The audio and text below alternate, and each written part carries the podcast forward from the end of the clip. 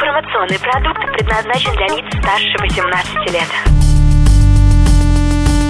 Информационно-развлекательный канал Liquid Flash представляет Теплые новости. Михаил Якимов. И Влад Смирнов. Спорт Эм, и шоу-бизнес. И да! Друзья, это стендап-турнир, стендап Новосибирск. Под ваши аплодисменты мы начинаем! Два отборочных, э, два полуфинала и сегодня финал. Порядка 30 комиков с разных городов Сибири. Из Новокузнецка, из Красноярска, с Томска. Приезжали сюда, шутили, хотели выиграть 25 тысяч рублей, которые сегодня мы разыгрываем! С детства я хотел быть врачом, э, хотел спасать жизни людей. Недавно узнал, сколько в год стоит обучение в мединституте. И теперь, когда меня спрашивают, куда ты после колледжа, я говорю, домой. Потому что, ну, около 130 тысяч в год, это как каждый год отдавать в мединститут по одной Тойоте Короле, допустим, 2001 года. Забираете, конечно, мне не надо. Пять машин, блин, за пять лет, это ж капец, да? Полмиллиона просто вот так отдал, и я хирург. Под ваши бурные аплодисменты Андрей Пименов. Всем привет! И знаете, я недавно э, ездил жить в Москву. Переехать в Москву абсолютно несложно, это честно. Знаете, что сложно? Научить маму платить за интернет. Вот это действительно сложно. А, Андрей сказал, что у него есть друзья за границей. У меня тоже. У меня есть друзья за границей и родственники за границей. Причем это одна за граница. Да. Знаете, я уже почти 15 лет живу в России. И иногда я очень тоскую по своей стране, по Армении. Многие из вас сейчас говорят, ну и вали к себе, что ты здесь ждешь? Да? Но нет, я иногда тоскую, хотел бы съездить. Недавно иду по парку, птички поют, солнце светит, так прекрасно все вокруг. Вдруг резко запахло родина, я поворачиваюсь, а там шашлычная. Как же жесток этот мир. тепло и хорошо. Хороший юмор есть у наших стендап-комикчик. Комишек. Короче, тоже шутниц. А, Под ваши аплодисменты Зоя Яровицына. У нас сегодня 9 человек претендуют на 25 тысяч. Э, Я думаю, что, возможно, кому-то еще в зале нужны деньги, поэтому вот в том углу мои друзья открыли тотализатор. Я серьезно, там ставят и против меня, мои друзья, бывшие, и на меня тоже. Если кто-то хочет что-то поднять сегодня, это вот, вот самый угловой стол. Поехали. Я очень сильно волнуюсь во время выступлений. И после полуфинала мне надавали так много советов, как расслабиться на сцене, что я очень сильно напряглась. Волноваться нормально. Сегодня мое третье выступление в жизни. Это примерно как третий в жизни секс.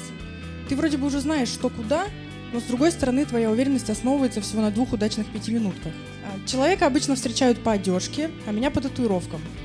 Они вошли в моду не так давно, как одежда, поэтому у людей часто ко мне бывают вопросы. И самый распространенный, что означают твои татуировки. Я вообще не знаю, что на это отвечать. У меня есть дерево, которое означает дерево, самолет, который означает самолет, и олень, который символизирует оленя в расцвете рогов.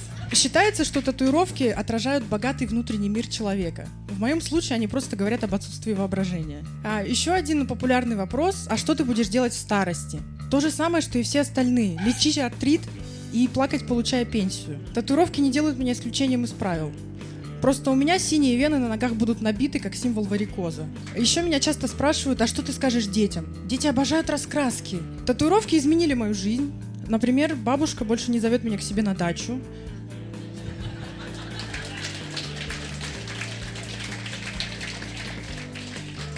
Потому что я пугаю соседок. Зрение у них не очень. Им все время кажется, что какой-то зэк в купальнике. Выкапывает бабушкину морковь, чтобы обменять ее на героин. Очень странно, что современные татуировки ассоциируются у людей с зоной. Когда вы в последний раз видели зэка с розовым лотосом на спине? Я сама не видела, но по этой логике у страшного главного вора в законе, который держит в страхе всю тюрьму, должны быть стрекозки на ключицах, разноцветные калибри на коленях и надпись на костяшках «Не забуду Будду». Еще одна моя черта, которая не так очевидна, как татуировки, это честность. Она мешает мне в жизни, она мешает мне в отношениях, и особенно она мешает мне быть романтичной. Вы замечали, что все, что считается романтикой, искусственно? Например, специальная одежда на выход. Платье за пол зарплаты, которое годами ждет того самого вечера с тем самым парнем, а в итоге надевается на свадьбу очередной подруги, которая тебя опередила. И после свадьбы снимается совсем не тем мужчиной. Это платье как ребенок, в образование которого ты вбухал кучу денег, а он стал продавать Арифлейм. Не оправдало ожиданий.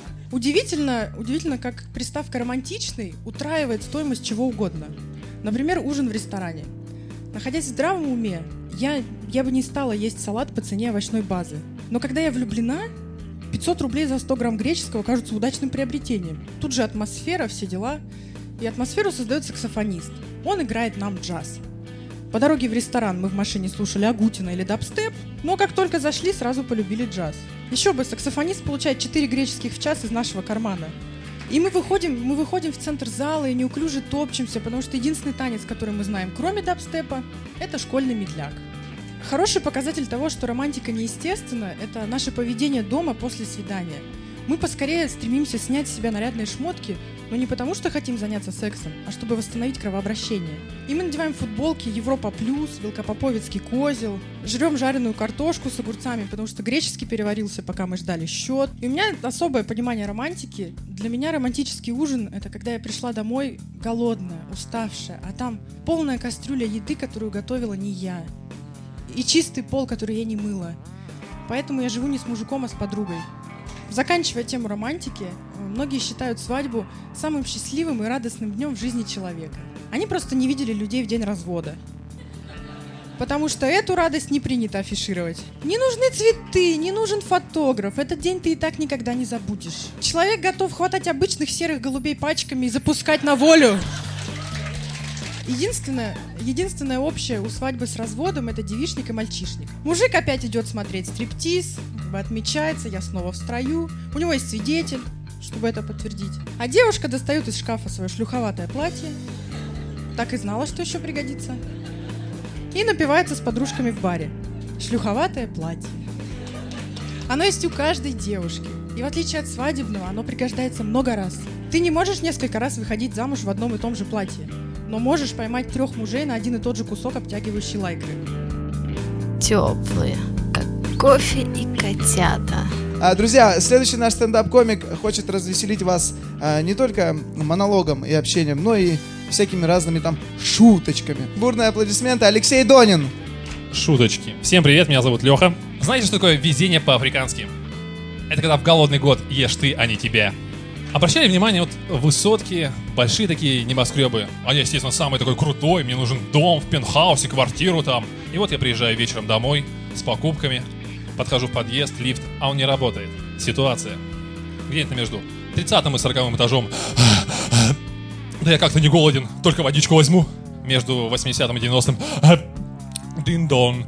Игорюх, привет. По-моему, я сегодня у тебя. Третий день, лифт не работает на первом этаже. Кот, прости меня не судьба. Знаете, что объединяет пилотов и актеров? Когда и те, и другие на высоте, им хлопают. А знаете, в чем разница?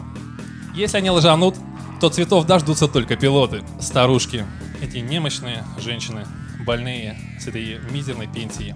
Каждый раз, сука, отбиваются. Как умудряются? Работница секс-шопа нет-нет, да и возьмут работу на дом. Теплые новости. Такие же теплые, как кофе и котята.